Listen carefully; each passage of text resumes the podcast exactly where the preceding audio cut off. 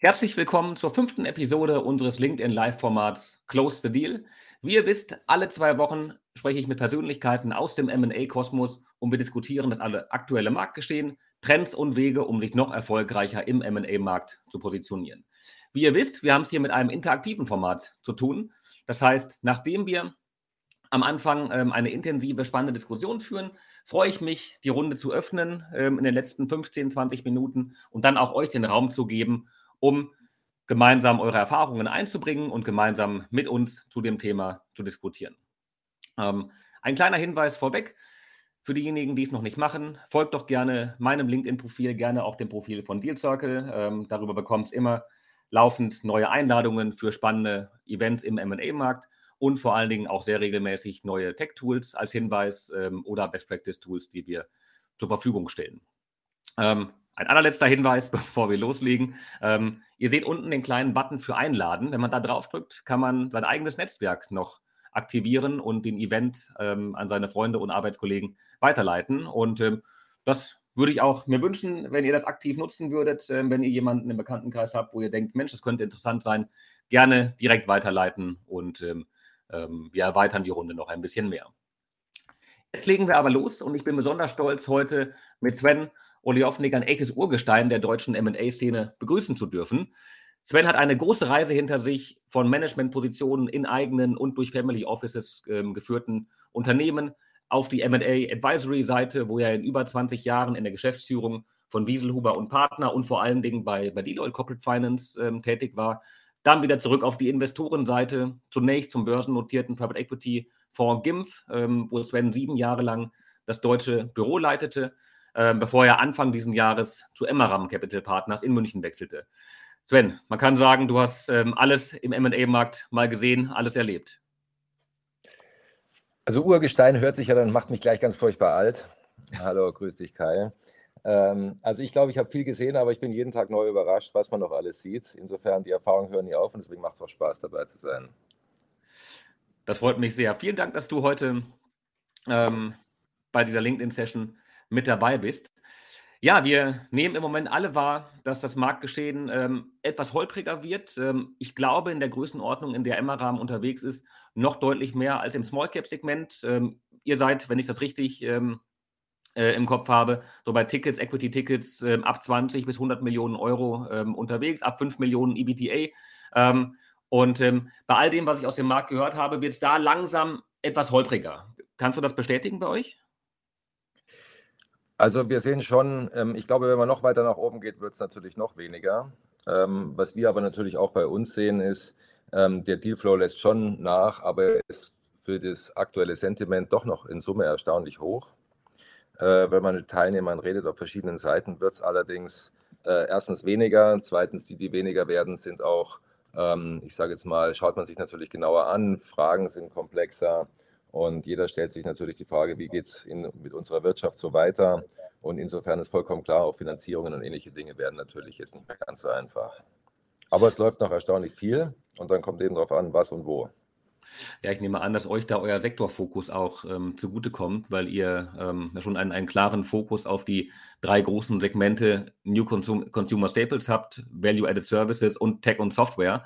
Ähm, also drei Sektoren, wo ich tendenziell sagen würde, dass die deutlich krisensicherer sind als jetzt die allgemeine Industrieproduktion. Genau, das ist so, sehen wir auch so, erfahren wir auch so, sehen wir auch übrigens aktuell in unserem Portfolio. Also wir sind, ähm, was das Portfolio anbelangt, relativ resilient. Und wenn wir Unternehmen anschauen, ähm, jetzt gerade noch, gut, jetzt kommen natürlich Heizkostenabrechnungen, zum Beispiel Consumer-Segment, ähm, ist dann natürlich, ähm, wird man sehen, wie sich das dann weiterentwickelt. Aber ähm, viele Unternehmen sind ehrlicherweise immer noch ähm, erstaunlich stabil und entwickeln sich positiv. Aber wie gesagt, es gibt schon Wolken am Horizont und die muss man sich halt genau anschauen. Ja, aber das ist beruhigend zu hören, dass bei euch ähm, auch in eurer Größenordnung der, der Markt auch weiterhin relativ stabil ist. Ähm, heute soll es ja sehr, sehr stark um Buy und Bild gehen und ähm, natürlich gerade in den Zeiten, wo ähm, der, äh, der Wertsteigerungshebel ähm, als Deleverage schwieriger wird, weil die Zinsen steigen, ähm, da muss man als Investor umso mehr auf die operativen Werthebel achten und schauen und äh, versuchen eben darüber die Wertschätzung, äh, die, die, die Wertschöpfung zu erzielen, ähm, die über den Deleverage äh, vielleicht früher mal möglich war, mittlerweile aber umso weniger möglich ist. Bei On Bild ist dabei überhaupt nichts Neues. Ähm, das ist schon ähm, sicherlich seit 10, 15 Jahren ganz tief verankert, wenn nicht gar noch viel länger, in den, in den Toolboxen der PE-Fonds. Ist in den letzten Jahren umso mehr on board gekommen. Viele Fonds, die sich ausdrücklich darauf spezialisieren. Und heute haben wir innerhalb von Buy on Bild da eine ganz besondere Form dabei. der übliche Weg ist ja der, man findet einen Nukleus und äh, baut dann darüber ähm, eine, eine Gruppe im Laufe der Zeit auf. Ähm, ihr habt das andersrum gemacht. Ähm, ihr habt erstmal ein Nukleus aufgebaut ähm, aus dem Zusammenschluss vieler kleinerer Unternehmen und ähm, habt darüber dann ähm, weiter bei und Bild betrieben.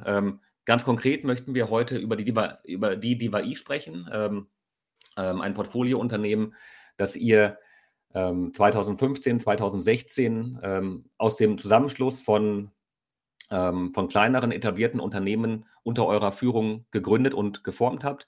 DivaI ist heute ein führender Digitaldienstleister, plus minus 80 Millionen Euro Umsatz, führender Full-Service-Anbieter ähm, entlang der kompletten Wertschöpfungskette für die digitale Transformation. Ähm, vielleicht, bevor wir auf das Buy-on-Build-Konzept zu sprechen kommen, magst du noch mal zwei, drei Sätze zur Einordnung geben, was DivaI ganz genau macht und ähm, äh, was das Geschäftsmodell davon ist?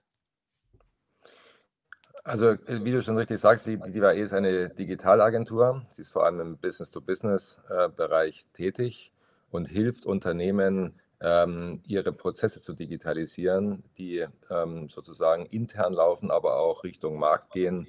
Das fängt an von ganz einfachen Themen wie internen Bestellungen, interne Bestellabwicklungen und Prozesse, aber wie gesagt auch Richtung Kunde. Und da geht es ja nicht nur darum, immer eine Oberfläche zu gestalten, an der man sich dann als User sozusagen bedient, sondern es geht ja auch darum, hinter alle Prozesse zu legen und neu zu gestalten, sodass es funktioniert. Und genau das macht die Diva E für verschiedenste äh, Kunden, nicht nur in Deutschland, sondern auch mit diesen Kunden äh, bei deren internationalen Aktivitäten. Ja, sehr spannend und natürlich ein, ein Markt, der im Moment ähm, massiv befeuert wird und ähm, wo einfach die, die Makrotrends für euch sprechen, ähm, was ihr ja auch in der, ähm, in der positiven Entwicklung von dem, von dem Geschäft sehen könnt. Ähm, ich hatte eingangs gesagt, ähm, DivaI ist ein sehr besonderes Unternehmen, weil es nicht als Nukleus gekauft wurde und dann weiterentwickelt wurde, sondern ihr den Nukleus erstmal selbst geformt habt. Ähm, magst du dazu ein bisschen was sagen? Also, wie du schon sagtest, vielleicht noch einen Satz ganz kurz zurück. Ähm, es ist natürlich in den letzten Jahren mit steigenden Preisen ähm, ist es schon immer wichtiger geworden, Unternehmen bei ihrer ähm, Entwicklung zu unterstützen und sich nicht nur alleine auf, ähm, ich sage jetzt mal, ähm, Leverage und Financial Engineering im weitesten Sinne zu verlassen, sondern im Grunde genommen sich zu überlegen, wie kann ich wachsen, ähm, wie kann ich besser werden und wie kann ich halt auch meine Prozesse so oder meine ganze Organisation so verbessern, dass ich halt einfach profitabler werde. Das haben wir schon immer gemacht. Und ähm, ein wesentlicher Teil davon war natürlich auch, sofern es gepasst hat, jetzt nicht als Standardkonzept, sondern immer, wenn es gepasst hat, waren schon immer Bei- und Bildaktivitäten. Immer mit dem Anspruch, ähm, größer zu werden, besser zu werden, also nicht nur größer zu werden, sondern eben halt auch besser zu werden, zu internationalisieren und ähnliches und so, so, wie wir so schön sagen, auf mehreren Wachstumspfaden das Unternehmen voranzubringen. Also Ziel ist, wie gesagt, nicht nur doppelt so groß, um das Beispiel mal zu bringen, sondern idealerweise auch doppelt so gut. So, und ähm, meistens ist es in der Tat so, dass man ähm, eine großes, ein großes Unternehmen oder ein größeres Unternehmen hat, das sich als Plattform eignet ähm, und dann halt sukzessive weitere Akquisitionen ähm, darauf mit diesem Unternehmen gemeinsam tätig. Das haben wir bei vielen Unternehmen bei uns im Haus so gemacht und hatten dann aber mal die ähm, große Opportunity mit Diva E ähm, einen ganz anderen Ansatz zu fahren. Und ähm, wir hatten damals, ähm, sind wir in Kontakt geraten mit einem äh, Manager, der war sozusagen Initiator einer Idee, nämlich äh, im Grunde genommen mehrere kleine Unternehmen so zusammenzulegen, dass sie sich in ihrem Serviceportfolio ideal ergänzen. Ähm, jeder war halt Spezialist in irgendeinem bestimmten Thema, ähm, so dass man eben verschiedene Spezialisten hier zu, zusammengefasst äh, hat oder mit der Idee, diese zusammenzufassen und dann eben ein äh, anderes Offering hinzubekommen mit anderen Ansprechpartnern, äh, um so eben, ich sage jetzt mal, sich im Wettbewerb abzugrenzen, eine bessere Leistung zu liefern, wie man so schön sagt, ganzheitlich, um diesen Begriff nochmal zu missbrauchen, äh, und damit natürlich auch größere Kunden und ähm, auf andere Ansprechpartnerebene zu kommen bei diesen Klienten. Und ähm, das war hier genau der Fall. Also wir haben ein Konzept vorgestellt bekommen. Der Initiator ist der Tillmann Au, der war dann im Grunde genommen zunächst mal in Anführungszeichen bitte zu verstehen, nur der Berater, der die Idee hatte, der hat sich dann aber im Laufe der Zeit auch als der CEO entpuppt, ist dann quasi an Bord geblieben, leitet das Unternehmen äh, heute und ähm, hat uns eben vorgestellt, was die initiale Idee war, hier sieben Unternehmen am Start zusammenzuführen. Ähm, und dieses, das, genau das haben wir gemacht. Wir haben sozusagen sieben Unternehmen, da reden wir ja gleich noch drüber, auf einmal uns an diesen sieben Unternehmen beteiligt. Ähm, die Manager sind jeweils dieser sieben Unternehmen sind an Bord geblieben, ähm, hat für die natürlich auch viele Vorteile gehabt und haben dann darauf aufsetzend auch noch weitere Akquisitionen getätigt und das Portfolio eben weiter arrondiert und so eben die Diva E nicht nur organisch, sondern auch anorganisch weiter ausgebaut. Da war jetzt schon, schon sehr, sehr viel drin, Sven. Ähm, lass uns das mal Stück für Stück ähm, auseinandernehmen und, und darüber sprechen. Ähm, Im ersten Schritt ist ähm, der Tillmann auch auf euch zugekommen ähm, mit der Idee, diese Gruppe entlang der Wertschöpfungskette aufzubauen und, ähm, und zu formen. Zu dem Zeitpunkt war er bereits im engen Austausch mit den Gesellschaftern der Unternehmen? Hatte er mit denen bereits seine Idee besprochen und ging es darum, einen Kapitalpartner zu finden? Oder mussten die Unternehmer erst noch überzeugt werden? Ähm, also er war der Initiator und hatte diese Unternehmen zusammengefasst. Das waren sogar ein paar mehr noch. Ähm, und dann hat sich aber herausgestellt, dass in Anführungszeichen der erste Nukleus, also im ersten Schritt zunächst mal, diese sieben Unternehmen ideal zusammenpassen. Und genau wie du gerade gesagt hast, er kam auf uns zu, hatte die schon alle von der Idee überzeugt. Ähm, und die waren auch alle ganz begeistert davon, ähm, sich in irgendeiner Art und Weise zusammenzuschließen und haben im Grunde genommen einen Partner gesucht, der ihnen natürlich auch äh, die Möglichkeit gibt, ein bisschen Geld, wie man so schön sagt, vom Tisch zu nehmen, sich aber signifikant weiter zu beteiligen, aber der sie eben durch diese, wenn ich so sagen darf, Transition, durch diesen Merger hindurchführt und mit ihnen eben genau das aufbaut und umsetzt, was man sich erhofft hat. Und ähm, das war genau die Idee. Also nicht nur Geld, sondern eben hier auch jemanden mitzubekommen, einen aktiven Gesellschafter mit an Bord zu bekommen, mit dem man diese Idee aktiv gemeinsam umsetzen kann und dann halt eben auch die Vorteile, von denen ich vorhin gerade so mal ansatzweise sprach, zu realisieren. Sehr spannend. Und ähm, ich nehme an, da gab es dann nicht nur natürlich Post-Merger die Integration, sondern ähm, ihr habt im Rahmen der Strukturierung von der Transaktion schon sehr intensiv daran gearbeitet, wie Pre-Merger die Integration der Unternehmen stattfindet. Ähm, also, wie muss ich mir das ähm, ganz, ganz, ganz, ganz platt gefragt gesellschaftsrechtlich vorstellen? Denn noch hat die Transaktion oder hatte die Transaktion nicht stattgefunden. Ihr habt aber schon darüber gesprochen, ähm, wie die Unternehmen operativ zusammengelegt werden können. Ähm, in die Umsetzung gehen konntet ihr vorher noch nicht oder wie, wie lief das ab? Also ähm, es gibt ja diese berühmte Post-Merger-Integration-Phase, ähm, wo man eben ein oder mehrere Unternehmen, also zwei oder mehrere Unternehmen miteinander kombiniert, äh, nachdem man quasi ähm, sich, äh, nachdem man quasi geheiratet hat. Hier haben wir es im Grunde genau andersrum gemacht. Wir haben gesagt, ja, wir machen den Deal, ähm, wir wissen auch die Eckpunkte der Transaktion. Also wie soll es sozusagen gesellschaftsrechtlich danach im weitesten Sinne jedenfalls aussehen, sodass man quasi die wesentlichen Eckpunkte dazu festgelegt hatte und hat dann gesagt, was sind denn in einer äh, Integration die kritischen Punkte und haben dann, ähm, ich sage mal, sehr detailliert definiert, was die einzelnen äh, Erfolgsbausteine sind wie sieht das Offering aus? Wer ist für welchen Baustein verantwortlich? Ähm, von welchen Standorten? Wie sieht das gemeinsame Mitarbeiterrecruiting aus? Wie sehen Incentive-Systeme aus? Und zwar für, die, für den C-Level, aber auch für die natürlich wesentlichen verantwortlichen Einheiten darunter. Und so weiter und so weiter. Ich meine, es gibt diesen berühmten Witz, dass man sich bei einer, äh, bei einer Integration am Ende des Tages über la Car-Policy entzweien kann.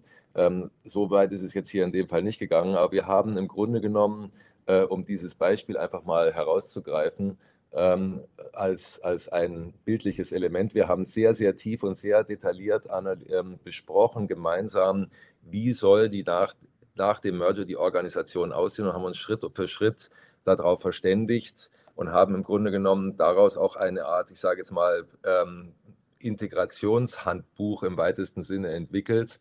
Und ähm, entscheidend war aus meiner Sicht jedenfalls nicht, und die wird auch geteilt von den Kollegen bei der Diva E, äh, aus unserer Sicht war, die, war es nicht so entscheidend, am Ende des Tages dann, ich sage jetzt mal, so eine Art Organisationsfibel zu haben.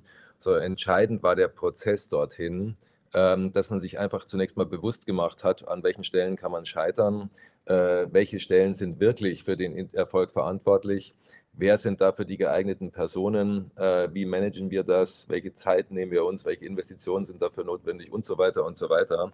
Ähm, und haben das im Grunde genommen, diesen Prozess, ähm, äh, sind wir in einem Zeitraum von über einem halben Jahr gemeinsam durchlaufen und haben uns schrittweise angenähert und dann am Schluss zu sagen, okay, jetzt haben wir einen Punkt erreicht, an dem können wir sozusagen äh, tatsächlich zum Notar gehen und ähm, die Elemente zu einem großen Gericht zusammengießen.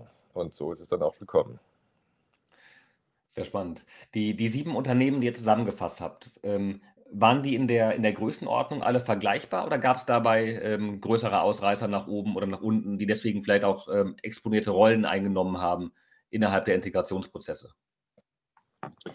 Ähm, das ist ja nicht nur die Größe entscheidend, sondern es ist, also erst einmal, die waren schon alle vergleichbar groß, mehr oder weniger ähm, vergleichbar groß und hatten auch ähm, für ihre ähm, Services, ich sage jetzt mal, ein attraktives Kundenportfolio und auch gute Mitarbeiter, also haben so quasi ähm, ein gewisses Standing am Markt gehabt. Es ist aber schon deutlich geworden, dass sich im Zuge dieser, der Digitalisierung bei den relevanten Kunden sich die Welt verändert. Und äh, insofern es komplett Sinn macht, sich vielleicht in Partnerschaften zusammenzuschließen, um äh, zum Beispiel überregional auch anbieten zu können, gegebenenfalls auch international, aber auch eben komplexere Lösungen anzubieten, die man halt nur in einer Gemeinschaft, wenn ich mal so eine, den Begriff der Arbeitsgemeinschaft im weitesten Sinne prägen darf, in dem Zusammenhang eben in einer solchen Projektarbeitsgemeinschaft halt gemeinsam anbietet. Und das ist äh, immer deutlicher geworden und insofern gab es quasi vom Markt her äh, natürlich eine treibende Logik, ähm, hier ähm, in intensiver zusammenzuarbeiten. Und das ist dann quasi auch der entscheidende Punkt gewesen, dass man gesagt hat, auf dem Marktwettbewerb bezogen auf unser Offering gibt es halt einfach quasi eine natürliche Lösung. Wir haben hier Unternehmen gefunden, die alle eine, äh, einen signifikanten Puzzle, äh, ein signifikantes Puzzleteil mitliefern können äh, zu einem größeren gesamten Bild. Und die ergänzen sich quasi idealerweise komplementär, um dann eben zu dieser neuen äh, zu diesem neuen Offering, ähm, zu dieser Art der Zusammenarbeit dann eben das große gemeinsame Bild zu formen. Und so ist man im Grunde genommen vorgegangen. Also es ist schon eine Idee gewesen, ausgehend vom Markt, vom Wettbewerb und was will der Kunde. Und so hat man im Grunde genommen ähm, von diesem Startpunkt sich dann in die Organisation hineingearbeitet. Also die, die berühmte Frage, ähm, ein, ein ganz großes Stück vom kleinen Kuchen ähm, oder ein kleineres Stück dafür von einem viel, viel größeren Kuchen, der dann noch umso besser die Kundenbedürfnisse und die Marktbedürfnisse abdeckt. Ähm, du hast vorhin gesagt, dass ähm, die, die Altgesellschafter signifikant ähm, rückbeteiligt geblieben sind ähm, und dadurch natürlich auch eine zukünftige Incentivierung erfolgt, an der, am weiteren Ausbau der, der Gruppe zu, zu partizipieren. Ähm, wie ist heute die, die Governance zwischen den Altgesellschaftern ähm, geregelt? Ihr als Hauptgesellschafter ähm, entscheidet ihr die Richtung, wo es lang geht? Welche Einflussmöglichkeiten haben die Altgesellschafter noch? Ähm, gibt es einen gemeinsamen Beirat oder eine Art Steering-Komitee? Wie, wie lebt ihr das ähm, in, in, der, in der Governance? Also idealerweise war ja zunächst mal die Idee, dass sich die Gesellschafter alle in ihrer operativen Rolle im Unternehmen verbleiben und damit auch als Kompetenzträger für ihr Puzzleteil, wenn ich den Begriff nochmal nehmen darf, äh, natürlich auch an Bord bleiben. Und ähm, das heißt, die haben sich, haben ihr quasi in eine neue Gesellschaft ihr Unternehmen äh, hinein und sich dann alle wiederum äh, rückbeteiligt an dieser, wenn ich es mal sagen darf, Holding oben drüber sodass alle im gleichen Boot sitzen. Also das heißt, eine zentrale Idee war natürlich schon, alle, wie gesagt, ins, kleine ins gleiche Boot zu bringen, alle am gleichen Thema zu arbeiten und eine Incentivierung für das gemeinsame große Ganze zu haben und nicht noch irgendwie, ich sage jetzt mal, gegebenenfalls, das Problem hatten wir aber auch nie, ähm, Partikularinteresse für die eigene kleine Einheit noch zu, ähm, äh, zu entwickeln, sondern wie gesagt, gemeinsam am großen Ganzen zu arbeiten. Und ähm, das war, das, das war das Erste. Die zweite Frage war dann, und da gab es natürlich auch verschiedene Perspektiven, äh, und der Tillmann auch, wie gesagt, wurde ja dann auch der CEO der Gruppe, äh, war schon klar, dass sich damit natürlich auch äh, Zuständigkeiten verschieben und jeder auch ähm, unterschiedliche Kompetenzen hat. Der beste Akquisiteur muss nicht der beste Umsetzer sein und umgekehrt. Und so hat man im Grunde genommen auch gemessen oder an den Kompetenzen entlang neue Verantwortungen geschnürt, um das Unternehmen halt in Summe dann halt auch zum Beispiel nach Services, nach Kunden und ähnlichen Dingen neu auszurichten und hier quasi nach Business Units ähm, das Unternehmen neu aufzubauen und aus, auszurichten vor allem. Und ähm, genau das ist dann auch passiert. Äh, die Governance, und das ist bei uns aber grundsätzlich so, ähm, die Führung des Unternehmens obliegt immer dem Management. Ähm, wir sind ein aktiver Sparring-Partner, der hoffentlich mehr oder weniger gute Fragen stellt und äh, ins, in, Impulse liefert, vielleicht eine Quelle der Inspiration ist, ähm, gegebenenfalls auch ähm, unterschiedliche Aspekte versucht dann zu lösen, einen Beitrag dazu zu leisten, zu lösen. Gegebenenfalls holt man auch nochmal einen externen Spezialisten dazu. Und in dieser Logik ähm, bauen wir im Grunde genommen äh, auch dann die Governance um. Also die operative Führung obliegt immer den Managern selbst. Wir bilden einen Beirat. Der Beirat besteht natürlich auch aus den Gesellschaftern oder gegebenenfalls einem Repräsentanten aus uns und gegebenenfalls auch noch aus ähm, neutralen, fremden, dritten Mitgliedern, die ähm, Spezialisten, Experten der Branche sind äh, und einen Beitrag, eine Stimme auch oder entsprechende Stimmen im Beirat bekommen. Und genauso haben wir das auch hier gemacht. Wir haben hier uns nicht nur ähm, der Kollegen bedient, die quasi originär aus der Diva E gekommen sind und nicht nur von uns äh, Kollegen im Beirat entsendet, sondern wir haben denen auch äh, zusätzlich ergänzt durch externe, denen beide Parteien, also sozusagen die Viva E-Gesellschafter, als auch wir vertrauen äh, und von denen wir wissen, dass sie halt auch inhaltliche Beiträge leisten. Und der Geist, der ähm, auch bei allen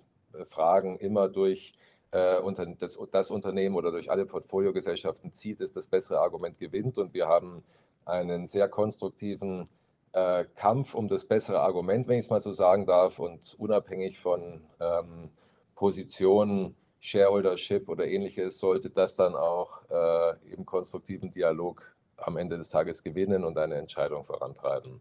Und so leben wir dann am Ende auch unsere äh, gemeinsame Governance.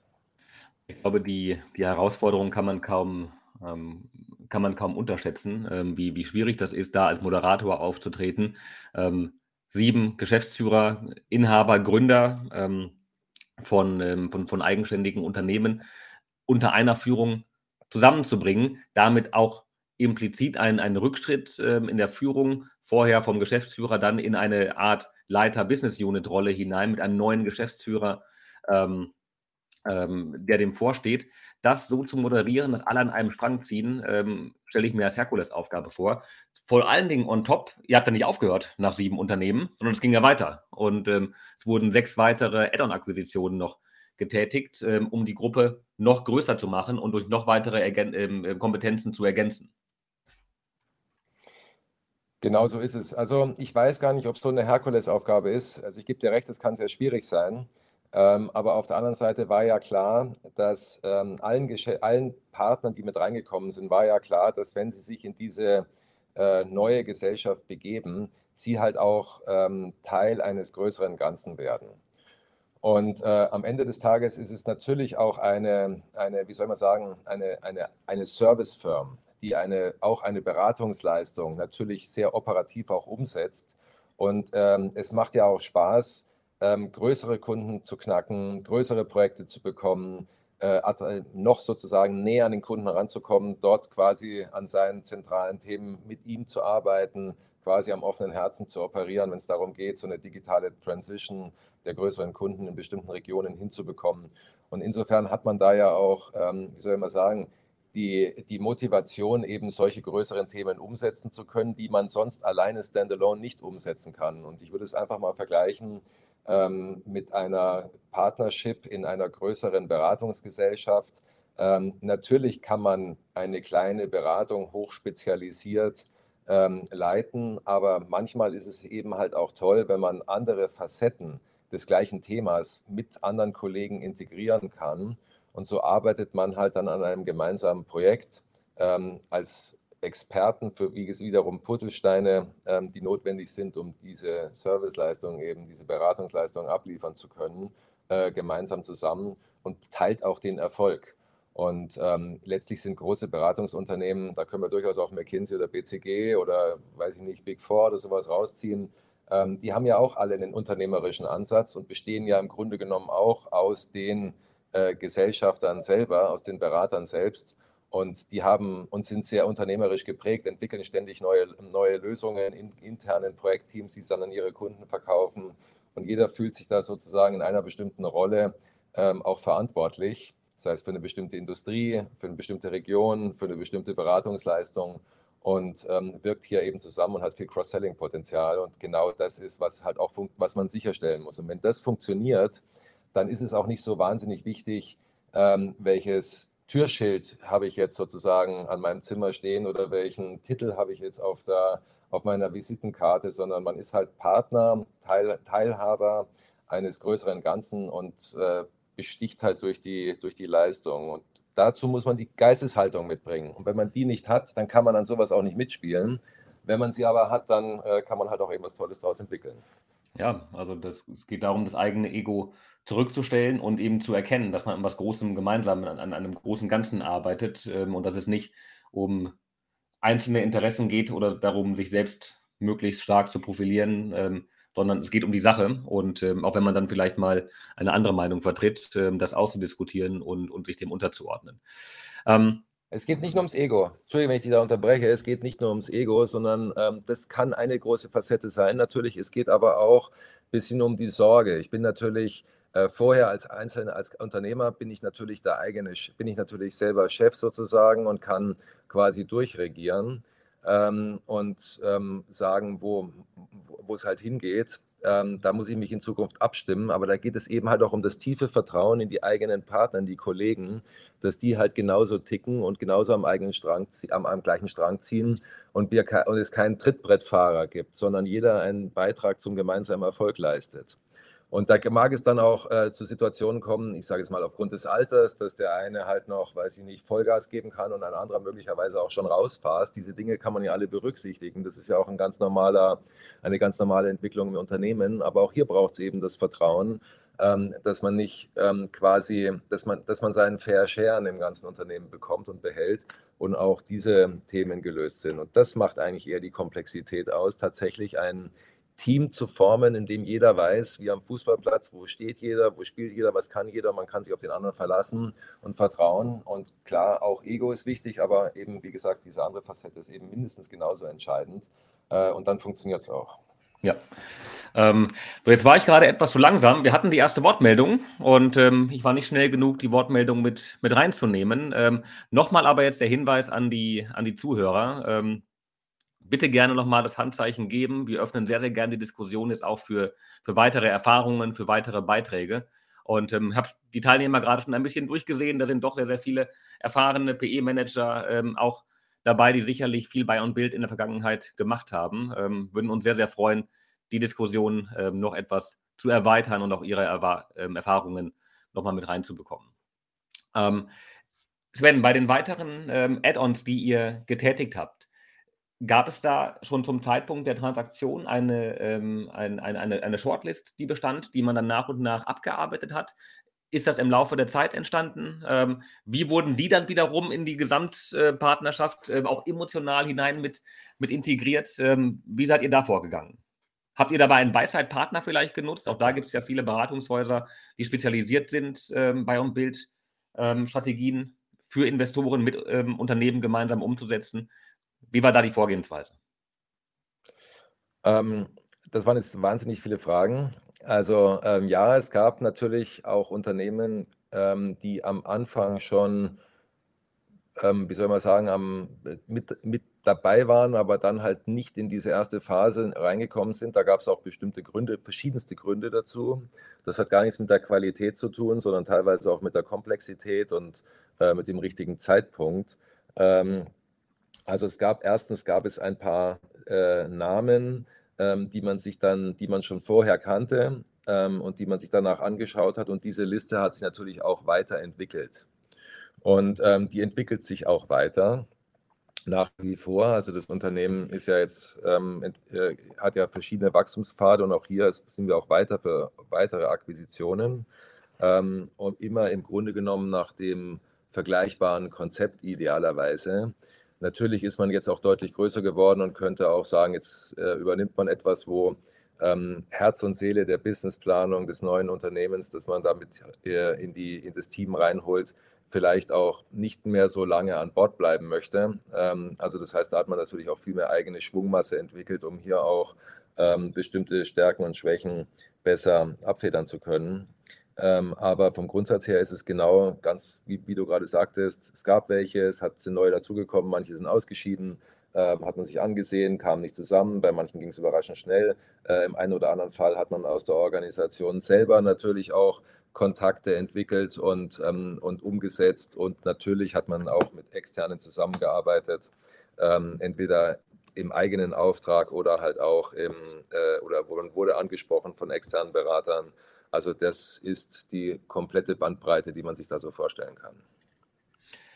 Ähm, gerade vor zwei, drei Wochen wurde ja der, der Verkauf vom Frankfurter Rechenzentrum ähm, First Colo ähm, an die Cube Infrastructure Managers ähm, ähm bekannt gegeben. Ähm, kann man das als, als Teil-Exit von, ähm, von euch bezeichnen oder als, als Portfolio-Bereinigung von der Diva E? ich bin darüber gestolpert und konnte es nicht genau einordnen. Also ich würde es jetzt nicht als Teil-Exit bezeichnen. Ich würde es bezeichnen als eine weitere Fokussierung auf das Kerngeschäft ähm, es ist ein Datencenter, das ist im Grunde genommen ein komplett anderes Geschäft. Ähm, und das machte in dem Sinn, ist es einfach ähm, ein hochattraktives Business übrigens. Ähm, aber es machte keinen, keinen Sinn, das strategisch innerhalb der Diva E sozusagen weiterzuentwickeln, sondern es machte komplett Sinn, für das Unternehmen eine eigene Route zu oder für diesen Teil einen eigenen weiteren neuen Entwicklungspfad zu suchen. Und ähm, genau das ist damit auch passiert. Ja, das heißt, ähm, der Exit steht weiterhin bevor. Musst du nicht darauf antworten. Ähm, ich glaube, ihr seid jetzt seit sechs Jahren investiert, habt eine große Reise mit dem Unternehmen ähm, ähm hingelegt.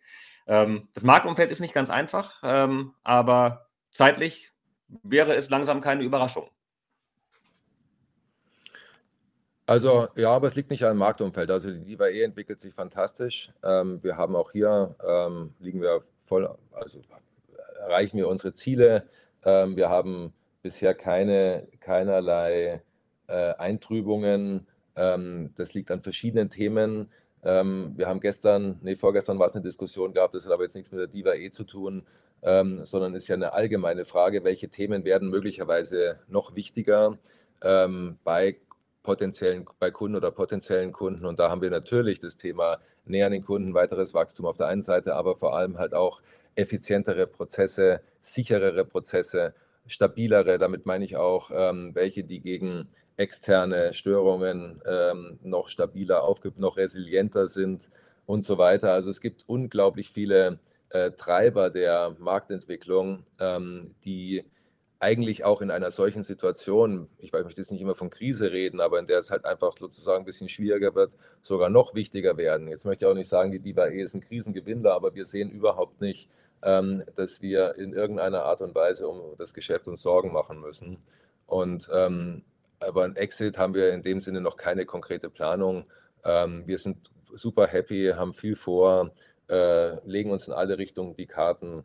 Also wir sind meilenweit noch, noch nicht so weiter, meilenweit davon entfernt, uns konkrete Gedanken zum Exit zu machen. Mhm. Eigentlich das Geschäft noch weiter so auszubauen ähm, und das macht uns viel Freude.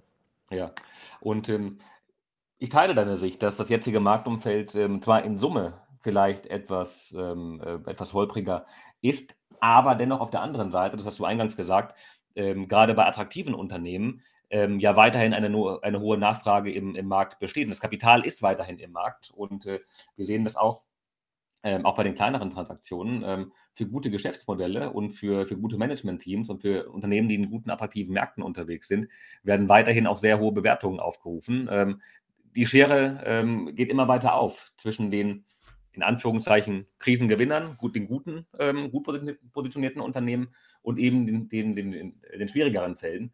Ähm, also insofern ähm, glaube ich, seid ihr da tendenziell sogar beflügelt ähm, vom, vom Marktumfeld und ähm, müsst euch in der Tat in, in keinster Weise ähm, Gedanken machen, wann auch immer der Exit dann, dann stattfinden wird.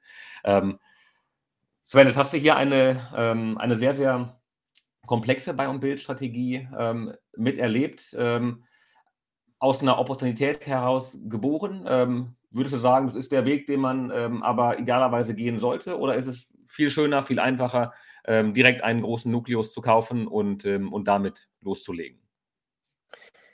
Also ich glaube, es ist immer leichter, einen Nukleus zu kaufen und dann darauf aufsetzen, schon quasi die Logik zu haben. Äh, auf der anderen Seite gibt es aber auch eine ganze Reihe von ähm, Konzepten ähm, oder beziehungsweise Sektoren, in denen man das nochmal machen kann. Ähm, würden wir das jetzt, also wenn es überzeugend ist, würden wir das jederzeit wieder tun. Ähm, wir überlegen uns auch in der einen oder anderen Branche ähm, genau das noch zu machen. Wir beschäftigen uns witzigerweise gerade mit dem ähnlichen Konzept. Da geht es auch darum, äh, witzigerweise wieder sieben Unternehmen gleich am Start weg äh, zusammenzulegen, aber in einem ganz anderen, ganz anderen Sektor mit einer ganz anderen Logik. Aber im Grunde genommen auch hier ähm, würde es total Sinn machen, nicht nur äh, langsam zu wachsen oder beziehungsweise sequenziell mehrere Akquisitionen zu tätigen, sondern gleich mit einem großen Schlag quasi ein neues Unternehmen komplett zu formen. Das hat, hätte viele, viele Vorteile, aber der Punkt ist halt ganz einfach, man darf nicht unterschätzen, ähm, dass man halt, um zu einem Deal zu kommen, ähm, viel Arbeit vorher machen muss. Und das macht auch Sinn. Und das hat übrigens nicht nur was damit zu tun, dass wir uns quasi sorgen vor einer Integrationsarbeit, sondern ähm, das, es macht komplett Sinn, die Erwartungshaltung auch der Beteiligten, die sich, die da reinrollen, ähm, im, im, Detail zu klären. Ähm, du hast ja vorhin so Themen wie Governance angesprochen und so weiter. Ähm, ich denke schon, das ist ganz wichtig zu verstehen, dass in einem solchen Konzept natürlich kleinere Störungen auch große Wellen auslösen können. Äh, und es ist im Interesse aller, die ja in gewisser Weise eine, ihre Lebensleistung auch in, eine solches, in ein, ein größeres Konzept einbringen, sich darüber im Klaren sind, welche Chancen, welche Risiken dahinter stecken und nicht einfach nur so reinstolpern. Und deswegen ist es schon wichtig, hier auch die, wie soll man sagen, die Leitlinien am Anfang festzunageln äh, und sich dafür auch Zeit zu lassen, weil dann hat man auch im Zusammengehen wenig, nicht nur weniger Risiken jetzt für uns, sondern auch viel, viel weniger Risiken ähm, für diejenigen, die, wie gesagt, hier mit reingekommen sind. Und das würden wir jederzeit wieder machen. Äh, aber man müsste halt auch dann mit Menschen zusammentreffen, Unternehmern zusammentreffen, ähm, die relativ schnell ein gemeinsames Verständnis für diese Vorgehensweise entwickeln. Ich glaube nicht, dass so eine, ein komplexes Zusammenwerfen von verschiedenen Unternehmen äh, quasi mit einem Big Bang gesteuert werden kann, sondern dass es eben halt auch ein wichtiger Prozess ist, um zu dieser Lösung zu kommen. Und deswegen weiß ich jetzt nicht, ob man sagen kann, das ist quasi Standardrezept und das machen wir jetzt jedes Jahr nochmal, ähm, sondern das würden wir gerne nochmal machen, aber nochmal machen, aber ich glaube, das wird man jetzt nicht jedes Jahr eine Gelegenheit dazu finden, in der man ähm, das wiederholen kann. Jetzt würde mir fast unter den Fingern brennen, zu, unter den Nägeln brennen, äh, zu fragen, in welcher Branche ihr gerade an der nächsten Idee arbeitet. Aber keine, keine Sorge, die Frage stelle ich nicht. Ähm, aber Im äh, die Frage wird kann man schon sagen. Also dann, dann, dann diesmal wäre es das wäre diesmal äh, Stapled Consumer Bereich, in dem wir das überlegen. Ähm, mal sehen, ob wir da, da sind wir in einer sehr frühen Diskussionsphase, mal sehen, wie wir da weiterkommen. Aber mehr kann ich wirklich nicht verraten.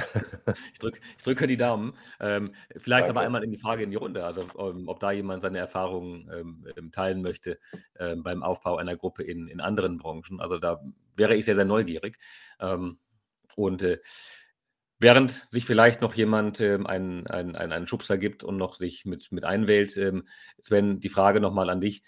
Wenn man es runterbrechen kann, zusammenfassen kann, ich weiß, das ist bei einem so komplexen Feld nicht, nicht ganz leicht, aber zu sagen, was sind die Top 3 Best Practices, auf die man ähm, ähm, achten muss, ähm, die ganz zentralen Elemente, ähm, um die Erfolgswahrscheinlichkeit der Umsetzung einer Buy-and-Build-Strategie zu erhöhen die drei Fälle, auf die man kein, auf, kein, auf keinen Fall achten, ähm, ähm, ähm, äh, die man auf keinen Fall vergessen darf?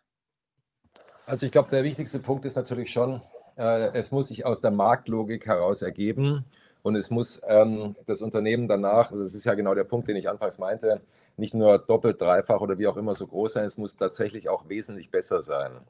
Ähm, das ist der erste Punkt. Also es muss quasi vom Marktwettbewerb heraus getrieben sein, dass danach etwas deutlich Besseres entsteht. Das ist der erste wichtige Punkt, weil ähm, nur wenn ich Umsätze damit mache, die auch margenstabil und stark sind, ähm, dann, zeigt, dann, dann, dann ist auch jeder mit an Bord. Man will damit am Ende des Tages ein gutes Unternehmen haben und Geld verdienen. Also Punkt 1, äh, Strategie äh, vorneweg. Zweiter Punkt ist Transparenz über die Organisation ähm, und damit auch eine, eine faire Beteiligung, ähm, indem man im Grunde genommen sicherstellt, dass das, was man sich strategisch vornimmt, auch möglichst effizient und gut umgesetzt wird und sich aber auch alle über die Konsequenzen, äh, die daraus entstehen, die eigenen Beiträge, die Verantwortung und so weiter, sich jeder im Klaren ist und jeder auch in irgendeiner Art und Weise sein, äh, sein neues Zuhause in dieser Organisation findet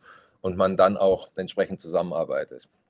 Und der dritte Punkt ist, ich habe vorhin schon davon gesprochen, ähm, dass es mir ganz wichtig ist, dass es nicht um Ego geht, sondern tatsächlich halt auch um äh, Vertrauen. Und Transparenz schafft Vertrauen, äh, Offenheit schafft Vertrauen äh, und so weiter. Und das ist halt der nächste entscheidende Punkt. Man muss sehen, dass man hier durch die notwendige Transparenz, Offen Offenheit, ähm, proaktives Miteinander ansprechen von kritischen Punkten halt auch eine Basis schafft, eine menschliche Basis schafft, die genau das ermöglicht und ähm, das dann auch quasi schnell und zielorientiert umsetzt, ohne an der einen oder anderen Stelle rumzulavieren und damit möglicherweise mit einem kritischen Thema fünf weitere kritische Fragen aufwirft. Und wenn man die drei Punkte hintereinander reiht, das quasi als Leitlinie sieht, dann glaube ich, hat man die drei wesentlichen Punkte auch getroffen, um die es am Ende des Tages geht. Perfekt, Sven. Vielen Dank. Ich halte fest, ähm, erstens eine klare Strategie vorneweg entwickeln, wissen, was man macht.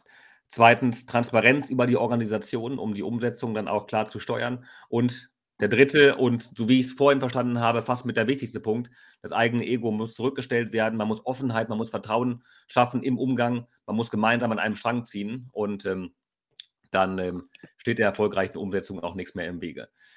So, jetzt haben wir ähm, ganz kurz vor der, vor der Abmoderation, hätte ich fast gesagt, haben wir jetzt eine Wortmeldung. Und ähm, Andrew, ich versuche dich mit reinzunehmen. Ich hoffe, LinkedIn ähm, lässt das zu.